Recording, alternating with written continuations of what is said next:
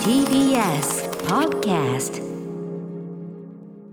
いやいやいやいやねいやいいね去年のダイジェストただなんかナレーションが急に誰っていう人が来ましたそけうどそうですね誰もありましたし実誰なの況土井アナウンサーがね土井さんだあの今年のニューイヤー駅伝のおそらくラジオ実況を使っあてるんですよねそういうことだあれなるほどね解説神の大地さんでしたあそうかしそうはいいありがとうございますはいやなんか情報が多くてね、うん、まあ でもわはい私が、はあのーまあ、この後も言いますけど全くのその駅伝のねそのことを何も知らない状態からビギナー、本当にビギナーもビギナー状態から、はいまあおしポイントを聞いたら見たらめちゃくちゃ面白かったというところまではいったというかね、うんうんそんなところはちょっと熱気というのは伝わってくるんじゃないかいとやありがとうございますは思いますということで、えーお送りしましょうかねはい。はい、ニューイヤー駅伝歌丸さん今年1月1日楽しんでいただいたと思いますけれどうもずっとねだいぶ前に感じますけどもあのお正月というのは1月1日ニューイヤー駅伝で終わりでは当然ないわけでえ違うの2日3日にはですねうんあのモンスター駅伝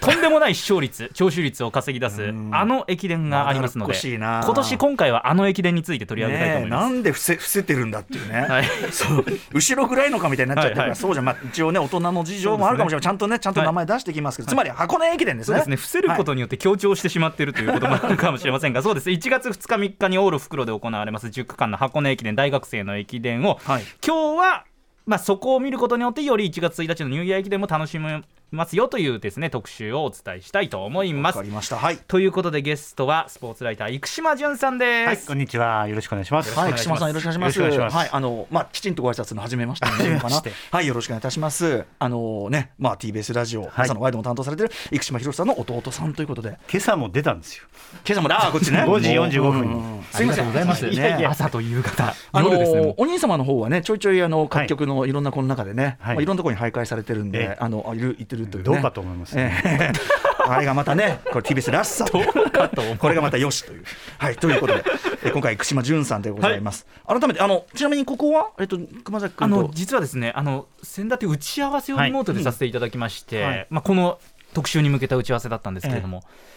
楽しくて楽しくてです ね、生島さんのこうねえうん紡ぎ出す言葉に対して、あいやいやあの時のあれですねうんみたいうのんうんで、ちょっと打ち合わせが脱線に脱線を重ねるという感じで、今日も脱線の恐れありいやーありますのでもお互いこうねその細かいところこうやっいてや打ち合える相手って嬉しいですよねそれいやねでもあとね、あの同時期に同じ大学にいて、はい果たして歌丸さんとあ僕私はそうですはい重なっていた瞬間があるんだろうかと。早稲田ですね、ええああそうですか演じの魂が歌丸さんにも宿ってるわけですから。一多番分早稲田松竹とかアクトミニシアターじゃないかなと思えっーて学校にはかなり入り浸ってたんですけどね、はいちょっとそのあたりどう出るのかね出るかはい吉度出るか、そうで京すね都出るか、はい、改めてじゃあ生島淳さんのプロフィールご紹介を熊崎君からお願いしますはい生島淳さんです1967年宮城県生まれ歌丸さんと同じく今お話にもありましたが早稲田大学の卒業生です、スポーツライターとして雑誌「ナンバーを中心に日本人メジャーリーガーへの取材や NBA 大学ラグビーそして駅伝にまつわる執筆をされています最近では現代用語の基礎知識2023にて流行語大賞にもなりました村神様を注目の新語として執筆されましたそして TBS ラジオ絡みで言いますと蓮見紀之まとめて土曜日のコーナーそして日本全国8時ですや生島博士の「おはよう一直線」でもおなじみです、えー経済経営的な視点からスポーツを語るアメリカ的な分析を得意とされていましてそれを日本のマラソンや駅伝の分析に応用され独自の視点を切り開かれています、はい難しいね。そんなええ生島生島淳さんいやいやこのねいやいやプロフィール聞いてるのは確かにねちょっとね確かに横であるかもしれな聞いていただいてけどえっ、と生島さんご自身は箱根駅伝っていうのはなんか、はいき好きになった興味を持ったきっかけとかあるんですえっか、と、ヒロシのほかにもう一人兄貴がいて、ほうほうえー、11個上なんですけど、へーかなり、えースポーツ好きで、うち我が家では大学スポーツ見るのがなんか通例だったんですよ。へそうかじゃあもうずっとそれは親御さんからそういう、まあ、兄の影響が大きあお兄大きいさんかもなだからあの父親とかは、まあ、プロ野球は毎日見てましたねだからね。うんうんでうん、えー直接ね僕はっきり記憶してるのは1977年。えー当時まだテレビの中継がない、はい NHK のラジオでずっと聞いてましたけど、瀬古利彦さんうわが瀬古さんはい1年生で早稲田に入学してその時からもうもう早稲田ファンだったのでもう瀬古利彦で増幅されていたっていうような、後にもちろんね、ええもう大選手になってきますけどそれでまあ聞いて、まあ、区間ごとにノートに通過順位をつけ、終わってから月刊陸上競技と陸上競技マガジンを買うって復習するっていう小学生いがえやすーごい、そういうちょこれもきついのですもともとそのデータ記録というかデータ主義的なところ興味あったってことですね、じゃありましたねあの工事ってあの箱根駅伝すごろくっていうのを僕自分で作ってましたいやたへえそんな感じだ今に今に至る布石がもうあるわけよねこれねはいはいえーで箱根駅伝えっと毎年どう見に行かれたりしてるんですかえーっとね一回見に行ってやめました、だって寒寒いしどこで見るえのーっとねあっという間に終わっちゃうんですよそうですーわかりますやっぱり僕見に行ってもねも確かにであと歌丸さんは2日3日何して過ごしてきたのかな人生ってちょっと僕2日確かにでもね持て余してましたう午前中から昼過ぎぐらいまででの時間持はて余してすごい正月ディスが始まる正月だな本当にどうしようもねえなんてことをね言い出してましたまあ映画館行ったりとかね感じですけどああそっかそっか、うんでもまあ持て余してましたよあのずっと真剣に見る必要はない駅伝なんですよ11時間あります長いからねまあオーロ袋合わせるとね相当長いですからあでもそれ僕ねニューイヤーもちろんもっとギュッとはい凝縮されてるけど、やっぱその長距離だからそんなもちろんその見逃した瞬間にね、はいトイレ行った瞬間に入れ替わったりもしてるけど基本的にはのんびり構えて見られるからあそれこいいそうでなすっていうのはすごく思まいさまにす。お正月にうってつけコンテンツっていうことは言えるかもしれませんね、うんうんのんびりとこうみんなで僕は2日は、えー家ですうんはいで、えー12時過ぎから大学ラグビーの準決勝もああるーんそうでですね忙しいなはいちょっとまあそうどっち見ながらそれうんうでんただ3日は朝7時前から、えー読売新聞社に、うんえ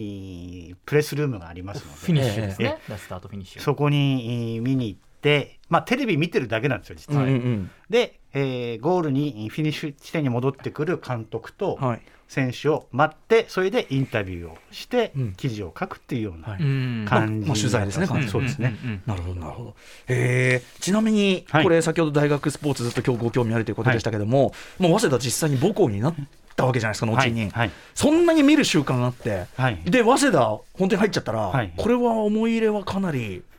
あのーそんそれしか考えられなかったので あもうこれ入るそうです入よる学学校もねそこしか受けてないんですよ。早稲田しかあのー他の学校に受験料払えないと本気で思ってたんですよそそんんななのにに魅了されてそういう風そんなのが選手協会に疲れてたまるかみたいなそうそういうことです授業料とか受験料うんがスカウティングの費用にとかね、ええあの早稲田はその、じゃあその一位観客というかな一位こうファンとして見てて何がそこのそんな好きになっちゃったんですかいやーなんかまあ瀬古さんがいたっていうのは大きいのと、はいあとラグビーは本当に面白いラグビーを展開してくれてうんうんうんいうんうてんそれであの実は歌丸さんいた時期って結構ラグビー黄金時代だったんですそようかもしれないみんな揃ってラグビー行ってたあそうですかの僕は行ってないですよ僕は行ってないですよ、はい僕は行ってないけど周りの人は周はいはいであと野球もねあの、まあね今度阪神の監督になる岡田さんとあかー確かにいたからうんうんまあ、そういうのに憧れていって、うんうんまあ、将来的にはまあ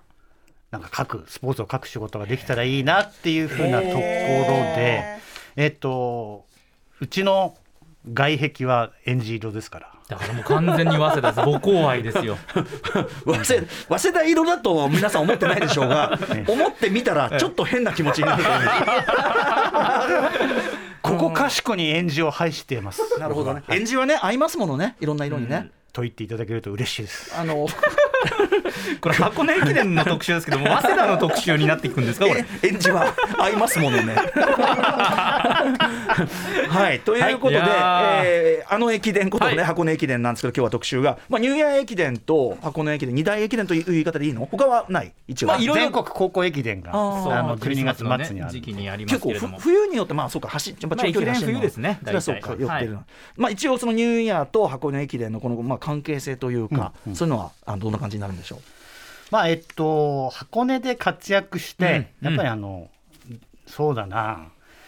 100人ぐらいですかねどうでしょうねあの実業団あに続けられる人たそうちそうですね、まあ、実業団も本当にいろんな実業団があるので、んそれぐらいですかね、大体。あの年間あの箱根駅伝走るのは、えー、200人なんですよ大体、うんうん20チームあるうんんで、 20チーム。 200人の中からあーそれで実業団で続けられる人はまたエリートで、うんで、えー箱根駅伝を走った人で世界で戦える人、はい世界陸上とかに出られる人はその年に2人か3人なんですよね。えーだからもう相当狭きもんだけど、まあ、そこ箱根から巣立って実際世界に旅立ってるランナーはいるっていう逆に駅伝を経由しないでその活躍する長距離でっていう方はいるのは駅伝経由しないはないですよないねです現状日本だとあじゃあもう絶対に通れ高るもん校から実業団に入ってニューイヤー出る人はそうですねいるんでだからななやっぱり駅伝とセットで、特に男子の場合はやっぱ大学進学が圧倒的に多いのうで、んうんうんまあ、高校卒業して実業団でこの前遠藤日向選手っていう選手が世界陸上、箱根を経由しないで行った選手はいますけど、はい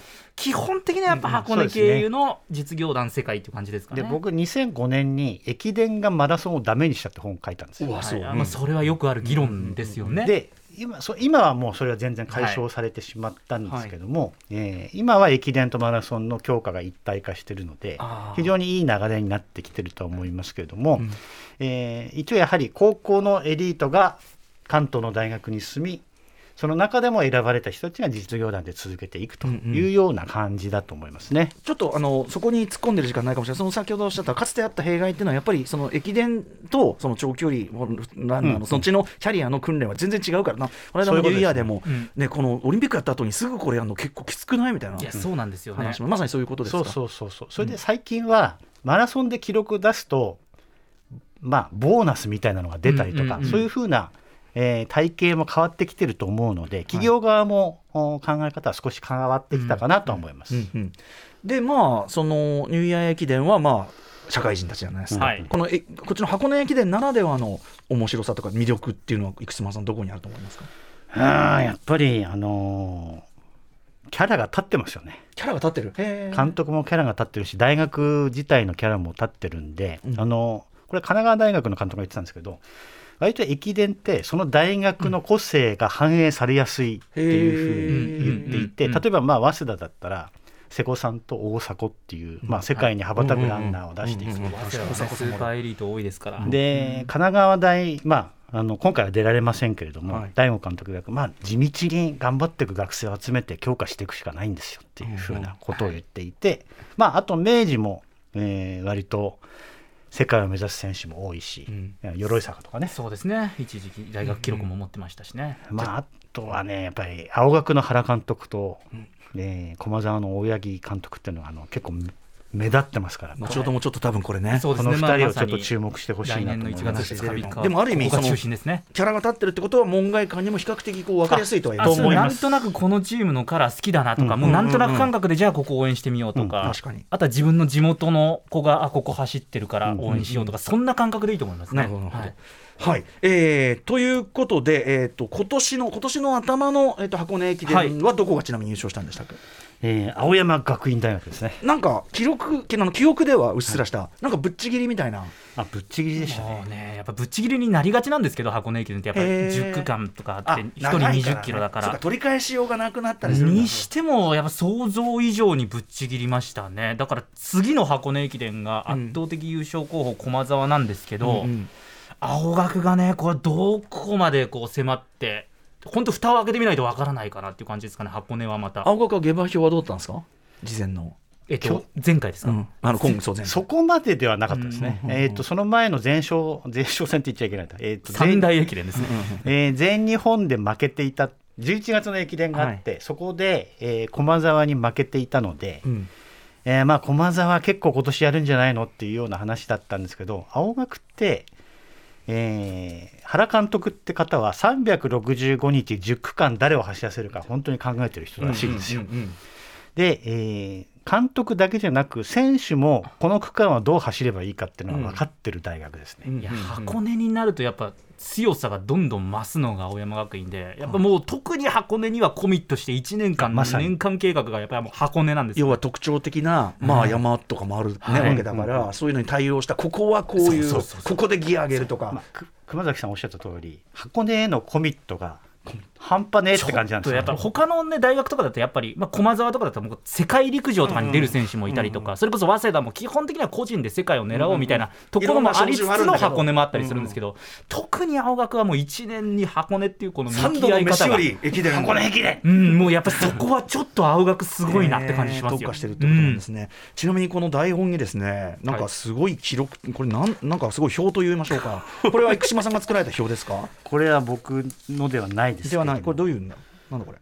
これですね前回の箱根駅伝は今年の1月2日3日の箱根駅伝の1区からまあ10区まであってその順位変動を20チーム区間ごとあーにそういうこと区か間ごとそうにですなんかあこのこムックに載ったようなやつがそうですねだからつまり青学が1区では5位だった、はい、うんうんうんそれが、ええー2区で2位に上がり3区かでトップに立つとずっと独走したと確いうかにこと確かにあそうかこれ左から右に見ていくとレースの流れが確かにそうですそうです把握できるようになってるんですねああなるほど見方が分かるとあアナウンサーの方も記者の人たちも、うんこれ自分でやってると思いますうんうん区間ごとにつけていくっていうのをやっていてはいなんかあの手動の楽しみがあるんですよ駅伝手動あの間合いが長いじゃないですかあはいはいうんうんうんだから手を動かしてあーいろいろ考えることができるんでやっるほどぱ僕間合いがあるスポーツが好きなので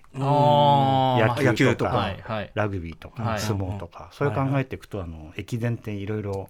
ああだこうだ言いながら見られるので確かにすごい楽しいですね。えーちなみに愛するね生島さん愛する早稲田はそんなじゃないですかこ れ前回13位でシード権を回しましちょっと途中こうね上がって下がってみたいたな、ね、で一応あの僕言っ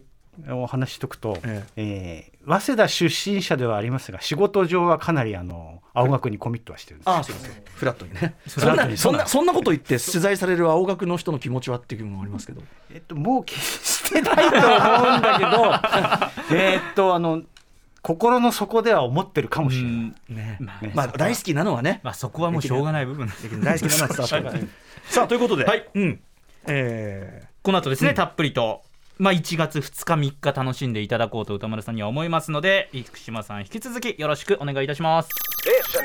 After Six Junction. 時刻は8時20分になるところです生放送でお送りしていますアフターシックスジャンクション特集コーナービヨンドザカルチャーをお送りしています二大駅伝正月のニューイヤー駅伝そして箱根駅伝を語ることができる今日は特集 TBS アナウンサー熊崎和人ですー今日はまああの箱根駅伝をメインに語っていくと、はいそうですね。はい、えー私はライムスター歌丸、まあ、基本的には駅伝大変ねあのビギナー中のビギナー、えーまだまだついておりますのでいろいろこの二人に引いていくということになってます。えー本日のゲストは早稲田のパイセン早稲田愛がすごすぎるスポーツライターの生島淳さんです。生島さんよろしくお願いします。はいお願いしよろましす。くお願いします。ということで、まず早速なんですが、箱根駅伝の魅力を掘り下げて、ここからどんどん行きたいんですが、基本情報からちょっと行きましょうかね。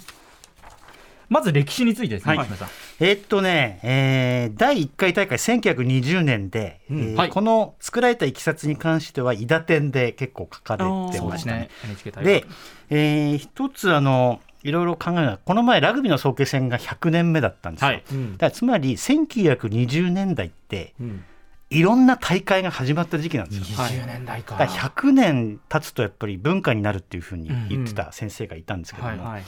あ大正の初期って、えー大学スポーツがいろいろ勃興してきた時期だったんだなっていうことをちょっと感じますね。今年っていろんな150年ものもあったじゃないですか、うんだから明治維新があっうんうんて、あまず確かに150年あーな前るほどにその近代国家としてのインフラを大急ぎで整えて、うんうんうんで50年後には一回り二回りして、まあ、そういうこう近代教教育育機関ができて、それでそこにスポーツの要素がたくさん入ってきた時期なんだろうなっていうのははいちょっと感じますね。なるほどなるほどで、えー2024年、えー再来年のお正月箱根駅伝100回大会を迎えるので、さあここが一つ大きなポイントになるだろうなというふうに思いますね。うん100は回い大会ポイント、はいななんだろうちょっとこれ後ほど出るのかなそうですね。じゃあと出ましょうかはい、はい、ということでなぜ箱根駅伝が100年にわたって日本の正月の風物詩のトップに君臨し続ける一大コンテンツなのか注目ポイントをもとに紐解いていきましょうまずこちら大学の戦略のカラーありチーム作りに個性爆発先ほどもちらりとんそうですね生島さんおっしゃってましたけど、えっ、とまあ色が出やすいはいそれぞれの大学そうそれに加えて1月2日3日っていうのは重要、これ押さえとかなきゃいけないのは、ええ大学受験の志願書を出す時期なんですよ。なるほどはあつまりこう大学としてそうはです来よねたれ新入生というアピールでもあるそうなんですで、えーそこがあとっても大事なところで、えー歴史を紐解いてみると3つ大きなあー、まあ、転換点があったんですけども、は一番本当に大きかったのは1987年に日本テレビが生中継を開始したってことなんですね生。中継自体が意外と新しいといえ結構最ば新しい近ですだよねねえじゃあそれまではラジ先ほどおっしゃってたラジオとかラジオプラステレビ東京がうん10区最後だえけ生中継してたと思うんですよ。へで、ええーなぜかというとそれは山の中継が技術的に非常に難しかった箱根と。の山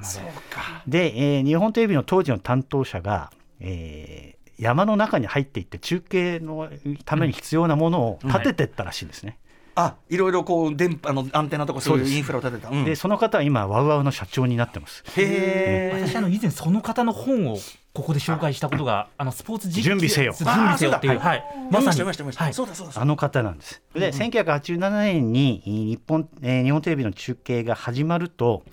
いろんな大学が参入してきたんですよ。あこれはいい宣伝になるしそうなんですうよんうんで、新しく参入してきた大学のユニフォームは漢字なんです。あの説明ねそうなんですあのちゃんと何大学って言わないと分かんなおいっしゃるとアピールをしないとうんで、名門校は W とかあ余裕 M とか早稲田確かに N とか C とかなんですよ確か。あの中央明治うわなんかこれ感じるわ、格あ差ー嬉しいこなこにまず伝わって戦略がね大学運営としての戦略がありますよねだそれで平成の時代迎えてん新たに強化しだした、まあ、神奈川大学とか、はい駒澤大学もその時期から強くなってきたっていうのは、うんはい一つ日本テレビの中継が大きかったと思います。なるほどで21世紀を迎えるにあたって大学が経営方針を考えるときに、うんここで、えー乗り込んできた大学もいくつかあって、はいえー特徴的なのは明治大学です。お明治はえここここと古今年豪と言われていて昔出てたんですけどしばらくもうずーっと出て聞いてなたいんだ時期があっうんてうんでまたここから明治は強化本腰に本な当りに始力入めれててスカウティングをえー監督を呼ぶうん選手の枠を作るというようなことが整備されたんですね。へーで、えー今度に2024年の第100回大会に向けて、えー例えば立教大学は2024年、えー創立150周年を迎えると、んでそれに向けて第100回大会に箱根に復帰しましょうとあやっぱしばらく出てなくてそうですそうですでプロジェクトを立ち上げて、えーまあ、大学肝入りで、ほえー中大出身の監督を呼んできたりだとか、いうことで、えーこの3つのポイントあったと思うんですけども実際に例えばね2009年えー東洋大学が初優勝したんですけど、はいこれ僕東洋大の広報に確認したから間違いないんですけど、うんはいその年の志願者数が上がったとえーで億単位の増収ああやっぱそうだよねでしょうねその受験者数だけでそうだそうだでその時聞いたのは今までは東洋大学はどちらかというと関東圏の学生さんが多かったんですよ、はいはいそれが、えー関西圏からの志願者も増えたこテとがレビでやったことで、うん非常に大きかったですっていうふうなことを言っていなるほてどなるほどじゃあさっき言ったねそんなあの敵チーム勝ったりしたらこれはあのええあのその受験費がええ強化費になるってこれ冗談じゃなかったですねこ冗れね談じゃないんですよ本当に、 いや本当そういうことですよ ねっていうようなこともあって、えーまあ、学校の本気度がかなりえー成績に結びつくスポーツ競技大会ではあるなとはま思あいねます。スカウティングがねものすごく大事だしまあそこからの育成力とかもそうだしあとやっぱりその生徒の確保って、はいね、もう死活問題っていうかね、あえっとね立教が、えー監督が就任したのが2019年だったんですけども、えある意味特急で箱根に今度戻っていくんですね。うんうんでえーっとこれ総長の意思だと思うんですけども、うん経営学部とコミュニティ福祉学部に5枠ずつあるんですよ。とか計10ってことですよね計10です、えつまり年間で10人は、えーエリート選手が入学してくる体制を整えて、で監督も,、えーもう日本のトップランナーを持ってきて、それでまあ実質3年で箱根駅伝に出られることになっいた、やだから100周年に向けて100回の100年駅伝に向けてやろうとしてたのが1年前倒しで立教は出場できるっていうことですよね。そうだけどそんな強化ってそんなに短期間でできるもんなんですかえーっとね素質スポーツなんですよね基本はああそうかできるやつが来ちゃえばそうなんですで例えば、えー5000えーっとね、数年前までは 5000m で14分台で走れる人だったら、ん推薦どっか来てたんですよ。でまあちょっと厚底シューズの話に展開しちゃうとまた話がとねナイキのここで終わっちゃいますナねイキのナイキのみんながね一斉に入ったという、はいあれで記録が伸びたそう、うんた例えば16分台で入学した選手が13分台ではこれ100%走れないんですよ大学生の間に。そんな人がいたらちょっともうとんでもないシンデレラストーリーですだからね。つまりあの変数が少ない競技なので高校時代にある程度スピードがないと大学でエリート選手になるっていうのは難しいのでただ14分半で高校時代に走ってる人じゃないと、まあ逆に言うと、えーそれぐらい速い人たちを集めれば戦える素地はできるとなるほどそうかいうことで立教はもうそれに成功したっていうようなことそうでいうす意味でだから強さの不確定要素が少ないっていうかねおっしゃると感じりでですすねブランドもともと立教というブランド価値がある大学の中で、じゃあ強化しますよってなったら、やっぱり親御さんも立教行かせたいっていう思いにもなるでしょうし、10枠あれば、うんエリートランナーが10人入ったとて10人が成功するそのまま成長するわけではないので。うん10人中、まあ、45人成功すればぐらいの、まあ、それだけまあ難しさもあるのではいで10人は大きいですね実はあのマーチっていう受験用語がありますよね、マーチはいえ明治明治あ青はい学はいはいそういうことあ立学校教、ねはいはい中央法政、マーチが箱根駅伝揃い踏みになるのはどうやら1968年以来らしいんですそよっか立教が復活してきたらそういうことです ね。なるほどだからそういった、まあ、マーチの層が選手をどんどんどんどん取っていくと、うんちょっとねその下のそうですね層の学校はより厳しくなってやっいぱくっていうり知名度とかブランドイメージがあるようなところは強いとこけど後から追うだね学校自体が追ってるところとかはそうなんです難しくなっちゃうまさにそういう状況もあって結局僕は学校の本気度経営戦略とあ箱根駅伝で結構結びついてるなっていうところは、あまあ、僕にとっては面白いところですね。なるほどね。そのビジネス面から見るというのもね、うんあの生島さんの領域だから。はいちなみに青学今年の優勝、はい青学はどんぐらいから参入してたんですか。青学は原監督が2000あれ10年前ぐらいですよね。そうですえね、ーもうちょい最前2008 8ぐらいじかゃらあで超最近組だ。うんあ青学も比較的早く箱根に復帰したんですけどそれよりも立教の方が箱根に復帰するスピードが早かったんですよ出場する。ただねまた優勝ってなるとねだからどれぐらいここからねブレイクスルーするかですよね。なるほど、ね。青学上昇チームになってからがずっと続いてますからそうなんねですよそこがすごいですね。なるほど。でもなんか。大学それ自体のこうイメージと、なんならその先の経営とか要するに必死じゃないですか大学としては大必死ですよ。頼むってことじゃないですか、そうですよねだからなんかでこっちもイメージしやすいし、まあ、あの大学大体こんぐらいのイメージ、はいうんでみんながどんぐらい行きたがってるかとか、それがこうシビアに重なるっていうかある意味、そうなんですよそこが面白いんですけどなかなかそこまで伝える場所がないの で今日は本当にありがたいですよ。伝わりました、伝わりました。はい、えーちなみに、はいまあ、強くなれるチーム、もちろん強い選手を入れるってことでしょうけど。んうんうん単純にそんなことでいいのあか。最近ね感じるのは、はいえー、と駒沢に田澤っていう世界陸上出た選手がいるんでこす、れ今大学のまあナンバーワンランナーですね、であと中央に吉井っていう選手がいるんです、はい。これもとんでもないあスピードランナとーで順す天堂に三浦、これも世界で 3000m 障害で東京オリンピックで入賞しちゃうような、はいはいもうすごい人です、はい。えー彼らがいるうちに一緒に練習したいと思う高校生がそういう大学を選ぶんですよ。確かに、レジェンド。レジャーマ後に。しかも、後にね、もう世界的選手になるやもしれないあし。の田澤さんと一緒に練習できるんだったら駒澤だ一緒に走ってたら、俺だって伸びるかもしれない。そうもちろんですだからスーパーエリート、まあ、憧れのような選手がいるとまた次に入ってくるとその次の4年間もずっと強くなるってことだからあだからエリートを育てるっていうのはねとっても大事なことだなスターというかねと思いますねー引きつけられる人育てるみたいなね、ことですからね。でもね、そんな人だって卒業はしてっちゃうわけだから、はい継続的に、要するにその選手が変わって弱くなっちゃったら、それは当たり前すぎて、なんかそのチーム、例えば早稲田を応援してるんだったら、はいやっぱりそのこのチームなりの勝ち方とか、うんうんやっぱりチームを応援するってそういうことじゃないですか。そうですねそうですそれがね一番今出てるのはやっぱ青学なんですよね、そうですねもうこれ大学のカラーというところもありますしねうん、あのー実は原監原進監督は、今コマーシャルとかにもねあのー風邪薬のコマーシャルとかにも出てるんですよもそ そううかかそう駅か伝というところを超えた超えてね方ですよねで原監督は全部の練習見てるわけじゃなくて、んえー結構いないんですよ。うんで、えーそれってねちょっと大学の陸上界では今まであんまりないパターンだったんだけども、なんか、ね、ある意味他の大学の監督さんが言ってたんですけどもはい、箱根に向けたパッケージをもう作っちゃったんですよねと。ほうほうほうほうで朝練習では、えーもうみんなが競争し合ってここで勝たないと俺はレギュラーになれないなっていう雰囲気を作っちゃって、えー自然と学生たちが競争する、うんそうした環境を作って、まあ、ある意味監督から手を離しても、うんうん一定の強さは担保できるっていうパッケージを作ったのが強いっていう自主的に競争させ自る立した集団になってるってもうだからもうここの組織を作り上げたシステムを作り上げたから原さんの勝ちですよねであとテレビに出ても結構喋れるんですよ青学の選手、うんうんうんうんでそれは多分ねあのあ朝の1分間スピーチってやってるんですねえーそれぞれのえっと朝食全員で食べるんですけども、それ終わり終わりに当番で今日の言葉っていうのを1分間で学生がスピーチするんですけど、こう自分からこう売っていくのがうまいこれニューイヤー駅伝に向けて各実業団にアンケート取って答えてくださいって選手たちに送るんですよ、うんうん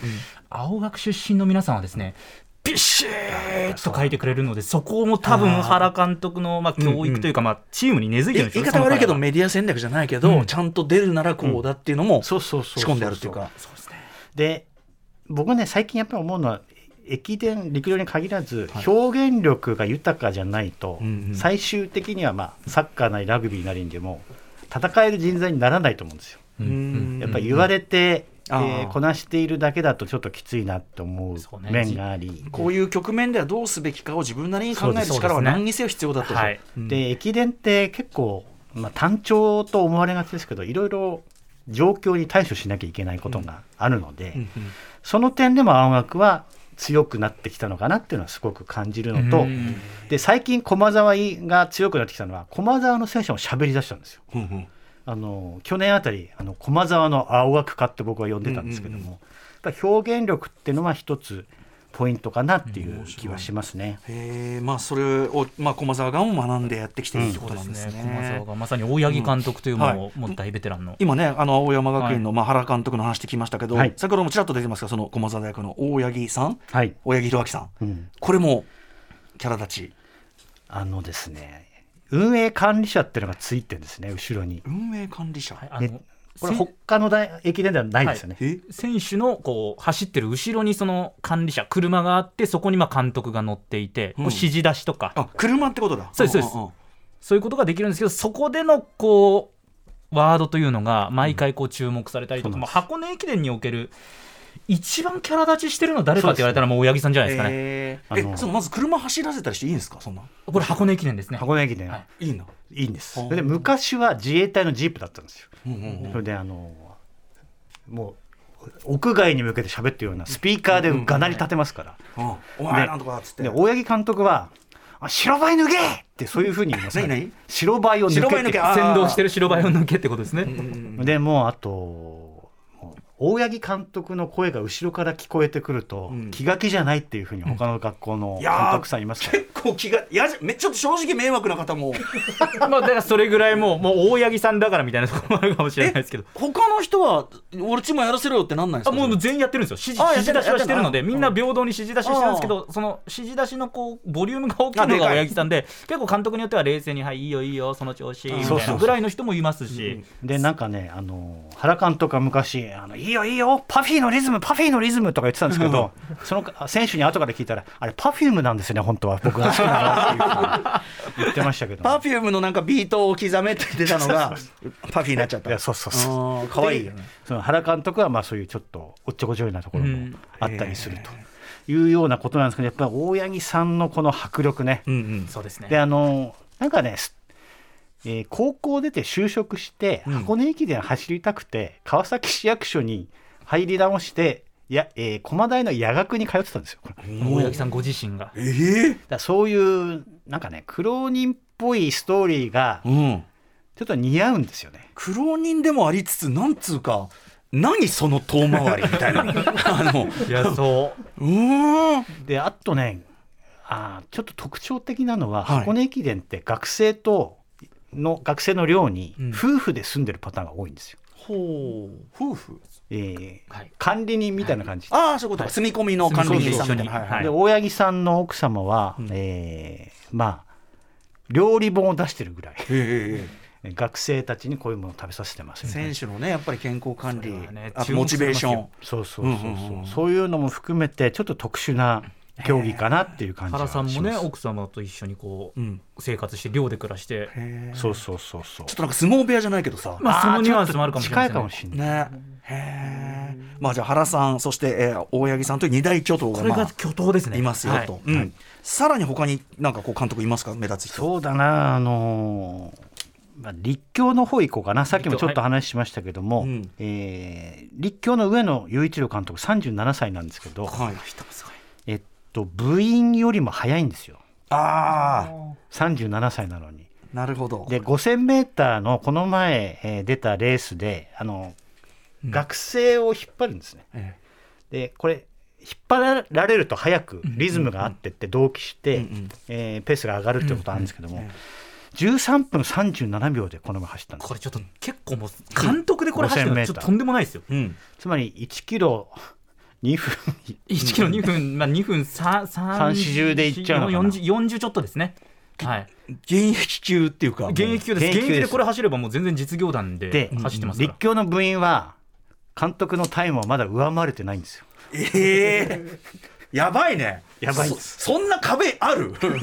あの俺俺の壁を越えてけって大体それさもうね自分自身の体力下がりすぎ,、ね、過ぎた人は過去の自分のタイムとかありますけどそうそうそうそうそう今現在ですからね現状ででも上野さんってもうスーパーランナーでも箱根駅でもスターでしたしもう実業団に入ってもスターで世界でも戦ってる人がもう引退しても即、即、まあ、立教の監督になると同時に一応第一線第一線からまあ退いたという形日にはなるんで本すけど選手権出てましたそかうら、ねまあ退いたと言っていいのかよくわからないっていうこの前話聞いたらあの40歳までは引っ張れると思いますっていうふうにい言やって全ました然引っ張れますよね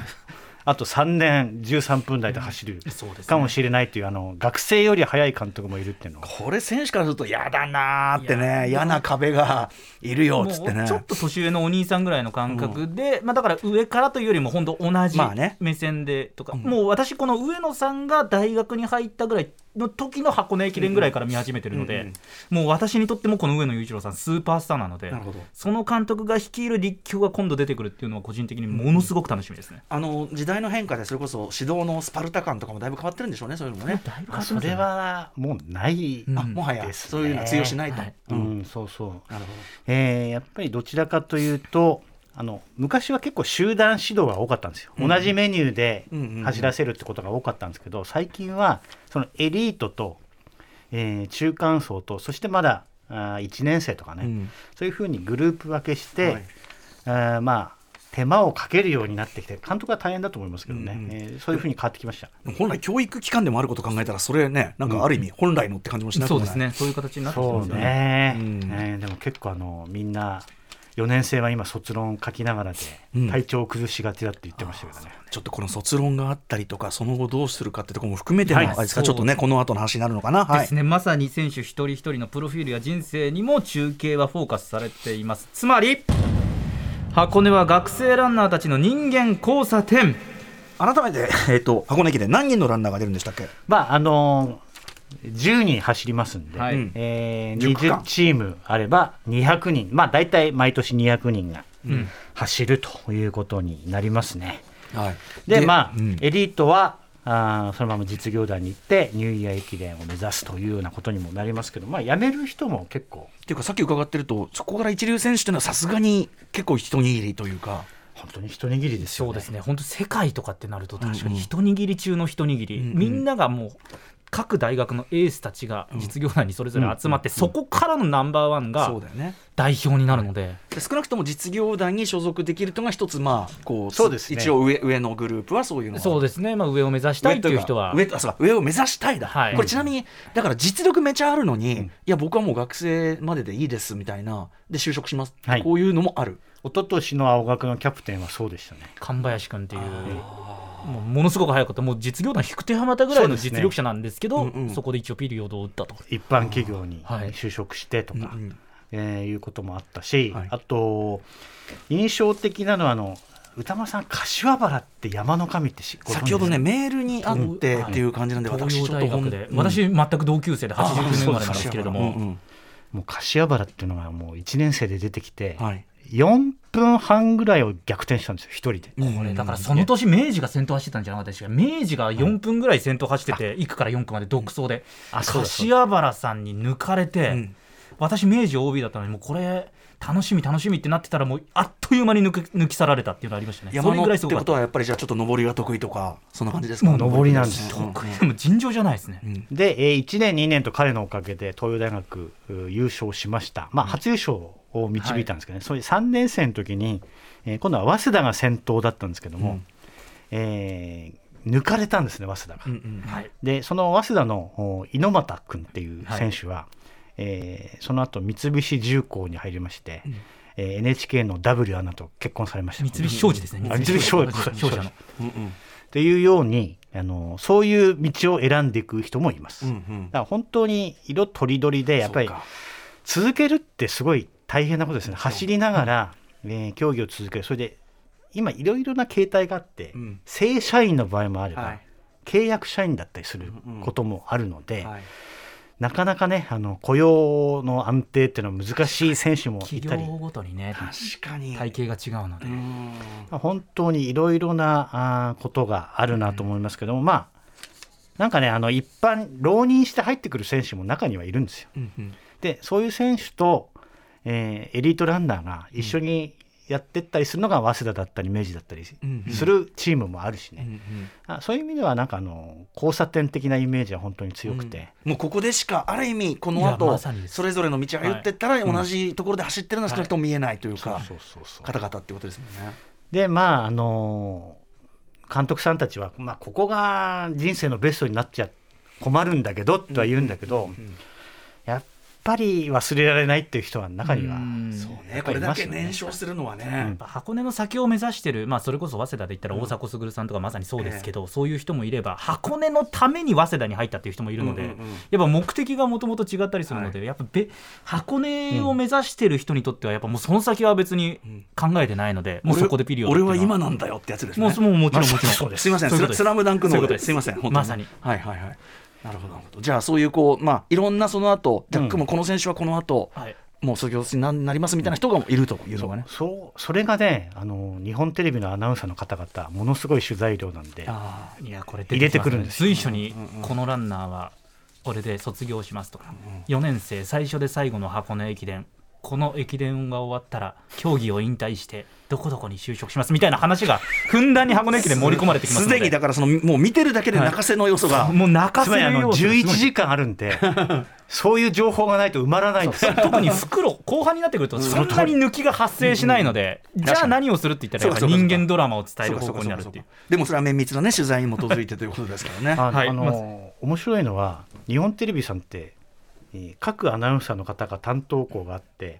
取材したものを全部シェアするんですよ。つまりあのはい熊崎熊崎さんが取材したものをみんなでシェアするわけです、これこニれはューイヤーでもそうなんですこれ基本的にはそうですけどやっぱ日本テレビさんほどこの大学にはこの人みたいなスタイルではなく、ん基本的にはもうその場で割り振られてまあ基本的にはその中心となる担当アナウンサーがほとんどやるみたいな感じにはなっちゃうんですけど、いやあのシェア感すごいなと思っ日てテレ中継に参加しないじ声としては中継に出ないはい。アナウンサー、誰かの1号車のサポートをしている女性アナウンサーとかもこのチームを担当として受け持つこみれたはいでなもさ全部ちゃんと把握してれば大変だけど、まあ、不慮の交代とか、こっちも交代に対応できるとか,、はい確かにそういうのもあるかもしれないですよね。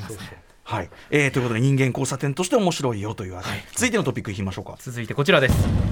箱根駅伝の中継ここに注目せよ、まあ、ちょっとかぶるような内容も話してたっていうところあるんですけれども、うんあはどういしようはいえーまず箱根駅伝、えー、と1月2日スタート何時ですか8時です朝早いんですよ早いな朝早たださっきも言ったようにこれもうちょっと前ですよね注目するべきはえっとえそのその前、うん一応12月29日に1区から10区まで誰が走るか発表されるんですけど、は当日変更っていうのがあって、へーえー当日入れ替えられるんですよそれは戦略的にそうフェイント用じゃんもうそうですちょっと前の。だからは話が早いです うフんあェイント用オーダーとか結構あるんですよー走らないのに、はいそこに置かれている、うんうん結局当日変えられるって、ニまュあ、ーイヤ選手はー分かっ駅てる駅伝も数日前だけどこっちはもう数日前に出してもあもうギリ当日変えられもう数る日本当になんか絶対ダメなトラブルとかがない限りはもうそのままですね基本当日変更ないえですじゃあ選手自身はさ俺まあこれはちょっととりあえずリスト用、うんうんみたいなあと3日の命みたいなそれをあの実家の親にも言えないっていうのがあーそうこかれは切ないですよそうかうじゃであよかったねなんつってなんとかちゃんよかったねっつってまさにそれですよでももう本人としては僕は走らないと分かってるんだけど、うん守秘頑義張れよ務がありますのでこれはねあの箱根駅伝走る予定のね親御さんたち察してください顔色でまあ、明らかにね走るっていう選手だったら「イまあいいんでエすーイ!」みけどたいなそのねノリじゃないの分かると思うんもうだだよからエース級が結構控えに回ってるんですよ29日の段階だと嘘だーって感じだよねこれだから当日この選手変えられるだろうなみたいなところを我々予測してこれがこう変わるでしょこう変わるでしょみたいなのも楽しいなるほどね。そうか、じゃあ突然のそのなんていうかな、さもうギリまで作戦が決まんない面白みというかね。そうそうそうそうあと僕結構コマーシャルも好きで箱根駅伝の,、あの札幌ビールさんとかが箱根駅伝特用の CM を流すんで、うんうんうんちょっとあのアメリカのスーパーボールみたいな感じなんですよ、うんうんうんうんうん一回きりえその番組でしか流れないものが流れてしかもあの歴史を踏まえたうんうんうん映像とかも使うのでへーこれはまあ僕としては、えー感情を動かされるポイントなんえーです札けど、幌ねビールなんですねそう札幌ビール酒であと熊崎さんにお伺いしたいのはニューイヤー駅伝の時のもう、はいえー中継車に乗る時っておむつされますばケースバイケースですけどする年もありますする年もあのなんか自分の不安感ですねこれはもうもうちょっと言うと車に乗るときは結構しますね車だとうん横にディレクターとかがいて、もし何かがあったときに迷惑がかかる、うんうんバイクに乗ってるときは基本バイクだと、うんまあ、外だから、ええまあ、もし何かがあったとしても別に大丈夫かなっていうそう、まあ、したこともないんですけど、うんうん移動車に乗るときだけはしますねやはり車の中だけ。じゃあ箱根駅伝ね結構長い行き帰り長いから箱根駅伝はそれが2日間ありますから、あーどうなるか分かんないもんねそんなこねれはもう絶対しますよね皆さんね。多分そうだと思うんででもすよねそんな出物腫れ物っていうのもありますからね あと食事に気をつけてらっしゃるってい う。ああなるほどね水分ね控えたりとか聞きますけどそれもなでもやっぱ水分取らないとちょっと喋れない頭がぼーっとしてきちゃうみたいなところもあるの本当でですようんうんうんあと結構移動車って日差しに集中して気がつかないんですよ日に当たってるのうんで、うんうんうん水飲んどかないと、うんあれ意外とフラッとするとかってあるんで、へーそこは大変。あそうちょっとご自愛くださいね集中もされてると思いますけどね、 まあ、箱根駅伝に比べたら私たち2分の1ですので全然、あはいそうかそうかあのん2分の1ってのは箱根はあのラジオ往路袋で、ラジオはい、そうなかので、うんうんニューイヤー100キロで1日で終わりますのであそうかそうかそうかはい、このそう1か日集中ってそうかそうか全然なんかめちゃくちゃの量走ってるわけだね箱そんな根駅伝はそうなんですよねーあこの1日2日1月2日集中しました3日も同じ量ありますからそっかこれは大変ですよ、はいアナウンサーとしてもはい、えー、ニューでちなみにですね今日は、はいあの箱ね駅伝箱根駅伝の話を伺いましたけど、はい1月1日のいやニューイヤー駅伝の話もねこれ聞いとかないとこれ本末転倒ということですよ、これはやっぱり早稲田卒業の OB の大迫傑さんが今ナイキ所属のプロランナーなんですけれども、はなんと GMO インターネットグループというところに参画をしまして大迫さんすごくないすごいんです何もう大人気ですからね今ねこれはですね、今、GMO インターネットグループのメンバーたちも大迫さんのこう練習メニューなんかをこうそう参ですね考にしながらやって、はい強くなっていきまますあね。もちろん強化もしてるというかね、あなんかねあのニューイヤー駅伝なんとなく毎年話題が淡々と過ぎていくんですけど、はい久々にいや、ビッグネームが、ビッグネームが走るということ日本長距離界でナンバーワンのビッグネームですから、まあ本当に無事に大迫が1月1日走ってくれることを本当祈りたいなと思いますけども、あの GMO インターネットグループの社長がはい、はい、はニューイヤー駅伝優勝に異常な情熱をかけてるんですうんよ。うんうんで他の企業の社長でそこまでへーあらわにする人っていなかったので、うんうんうんあそういう熱が見えるっていうのはいいことだなと思ってるんですファよ、ンとしてはやっぱね押せますよねそれはねそうなんですつまりあの、推しポイントですよねやっぱりね、うんうん大学ってまあなんとなく感情移入しやすいところですけども、そこ一つポイントかなと思いますここははい、愛がある企業だなっていうね、はい大迫さんそうかいやそうです、はい大迫さん、2015年、日清食品グループというチームでルーキーイヤーに、大卒ルーキーで走ったんですけど、うんそこからもうプロランナーとしてアメリカ拠点になったので、はい復帰して久しぶりのニューイヤーですね、これ非常に楽しみというところもありますし、はい TBS テレビでもやりますし、TBS ラジオでも歌丸さん、今年も中継しますので、1月1日日曜日朝8時30分から午後2時30分まで、前回に引き続きまして、今回も駅伝大好き、乃木坂46、佐藤楓さんがコメント出演しますので、こちらもぜひはいお聞きいただければと思います。ということで今回はニューイヤー駅伝を100倍楽しみ見るために箱根駅伝特集をお送りしたわけでございますがこれあでの面白かったですよいやださすが大丈夫ですかうんもう生島さんのあの話で、むしろその先ほどおっしゃったように企業とかよりもどのぐらい、まあ、僕らもだってね言うても早稲田ですしねやっぱね、はいどこに思い入れるかっていうのはやっぱはり見えやすいし、でそのキャラの違いみたいなところも今日教わりましたし、スターの話も聞きましたしあのゼッケンでそれがね見分けられるっていうのはこれあそうでです、これユニフォームね、見ていただければ、ユニフォームユニフォーム、はいそれも面白いなと思いましたし W とか M とか R とか。あと僕はちょっともう一個ね、あれ興味あるところとしては、スニーカーのトレンドどうなってんだとか、あーさっきほどおっしゃシっュたーズねですよね、ランニングシューズ、はい何で走るこれでまた一歩いけますね一歩熊崎さこんねれ次ですね、もうちょっと今、もう50分になっそちゃうっただ、んで、はいまたよろしくお願いします。はい、はい、ということで、最後に生島淳さんからお知らせ事などお願いします。はいえっと雑誌ナンバーえー、M1 特集やってまして僕書いてるんでよろしくお願いしますすごい、これもまたスポ ーツ、また一つね。競技はい漫才はい、うん確かに。えーあと、まあ、いろいろ TBS ラジオ。はい、えー、蓮見紀之まとめて土曜日8時からに日本全国8時です枠出てます。よろしくお願いします。ということで、本日、ニューイヤー駅伝を100倍楽しみに見るための箱根駅伝特集でした。ゲストはスポーツライターの生島淳さんでした。 After Six Junction.